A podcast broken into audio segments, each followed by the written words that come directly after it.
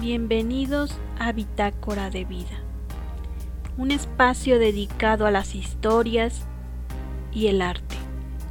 Mi nombre es Marcendi y este día les voy a presentar el relato titulado Mayra, que consta de seis capítulos, escrito por su servidora. Octubre 2018 Mayra, una mujer de 29 años de edad, poco sociable, amante de la lectura, el silencio, las cartas, el cine y las historias, vivía en la ciudad de Puebla. Ella se levantó como cualquier otro día a las 7.30 para ir a trabajar. Acudió a su oficina que estaba a 20 minutos de distancia y nadie había llegado. Era temprano. Observó su alrededor y después un miedo recorrió su cuerpo. Se dirigió hacia la plaza comercial más cercana. Estacionó su auto. Se sentía desorientada. Posteriormente miró a todos lados. Veía a toda la gente vestida de negro. Estaba confundida. Dentro de sí pensó que tenía alta la presión ella nunca había sufrido de alguna enfermedad. Su abuelo había tenido hipertensión, pero no era su caso. A la distancia se observaba el volcán Popocatépetl, con nubes en la cima. Ingresó a la plaza comercial a mirar la cartelera para saber si próximamente acudiría a ver alguna película. Sentía mucha soledad algo estaba pasando. Salió y se dirigió hacia su auto. No estaba ahí. Pensó que se lo habían robado. Su miedo incrementó. Miró al vigilante quien no la perdía de vista al recorrer cada espacio del estacionamiento. Estaba confundida. Buscó el auto y juró que la había cambiado de lugar. Encontró el auto y condujo hasta la gasolinera más cercana la atendieron las mismas despachadoras de siempre, solo que miró en sus ojos y veía miedo. Observó a su alrededor y veía a las personas con el mismo color de negro. Se dirigió a su trabajo, salió tarde, regresando a su casa donde vivía sola. Era una casa de tres recámaras. Dormía en la habitación de invitado porque era la más silenciosa. Durante la madrugada despertó, miró su celular, vio un mensaje que decía que a las siete pasaba la basura. Sintió una angustia, pensó que era una señal, un mensaje en clave. Tomó su mochila, guardó ropa, víveres y apagó las luces de su casa para salir sin ser vista. Condujo 50 kilómetros. Sentía que la seguía un auto rojo. Llegó a un camino de terracería, ingresó en la brecha. Siguió sin rumbo hasta que llegó a un arroyo. Estacionó el coche, pensó en correr. Llegó al río y se escondió detrás de los árboles. Pensó en su familia y pasó por su mente que no podía llegar a casa porque la encontrarían.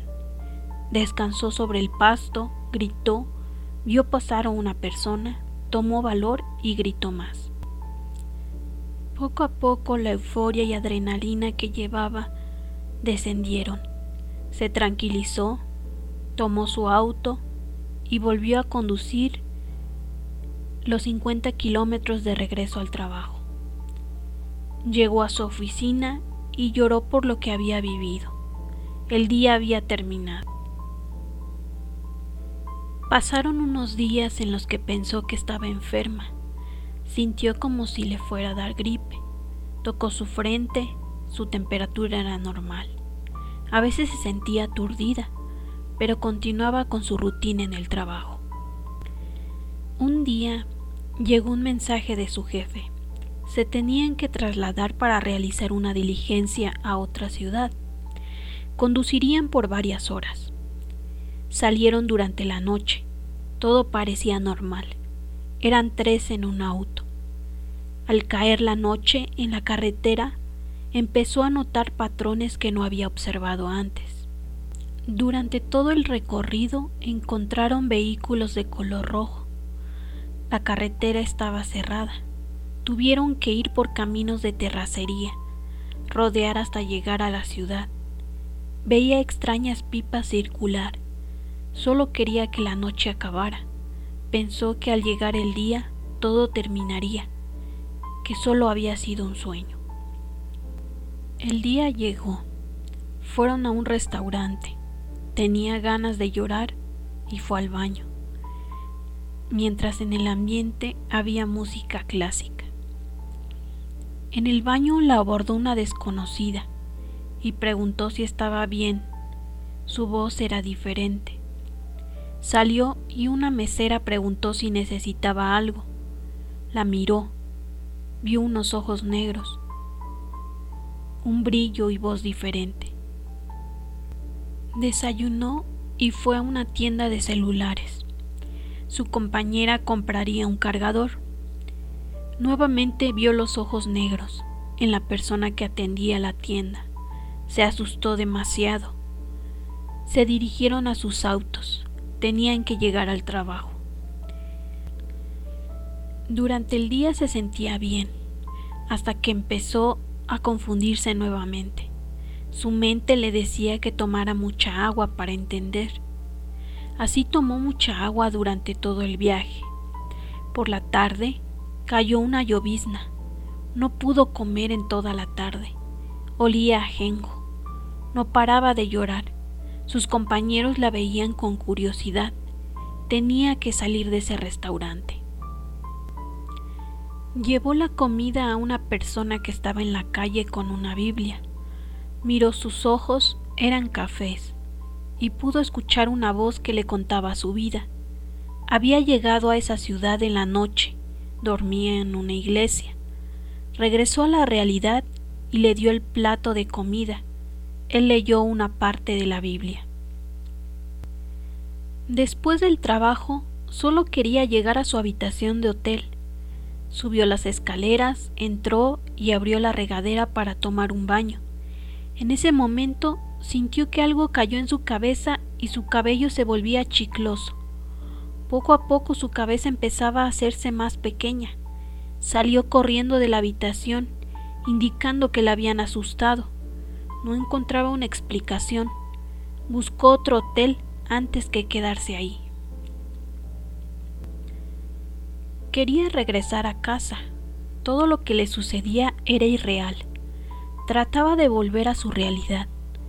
Buscó a su jefe e indicó que regresaría a casa. Sus hermanos acudirían a la ciudad para llevarla a un médico. Después que notificó a su jefe, se retiró a dormir. Sus oídos se volvieron sensibles. Se cubrió con una sábana y no se movió en toda la noche. No sabía lo que estaba pasando. Sus hermanos llegaron en la mañana. Ella apenas se había podido dormir. El ruido la molestaba. Sus compañeros la despidieron. Les agradeció su paciencia y apoyo. En todo el trayecto solo tomaba agua. Buscaba una explicación a todo. Llegó a su casa y fue llevada al médico por su madre. El médico la trató con medicamento para la depresión. No sabían qué enfermedad tenía. Solo le decían que era exceso de estrés, que debía dormir. No podía conciliar el sueño. Tomó floxetina recetada por el médico, pero le provocó vómito. Durante la noche era más sensible a los sonidos. Escuchó perfectamente cuando llegó el agua al domicilio y que una llave estaba abierta, por lo que salió a medianoche a cerrarla. Lo curioso es que no sentía miedo, solo confusión. No sabía lo que le estaba pasando. Siempre había tratado de ser lo más racional posible. Un día se despertó confundida había soñado que hubo una explosión y su casa estaba en una burbuja. se había salvado de muchos daños. Miró su casa y estaba completa. No quería asomarse a la ventana. Fue a su estudio donde guardaba sus libros, algunos que le había regalado su papá. Trató de buscarle sentido a las cosas que veía. Imaginó que había vivido mucho tiempo y que muchas personas habían ido a buscarla, pero quedaron encerradas en una burbuja de tiempo. Miró los regalos que le habían obsequiado sus amigos. Eran muchos detalles que tenía en casa. Trataba de recordar sus nombres. Veía los libros, la forma en la que estaban acomodados y pensó que tenían un significado.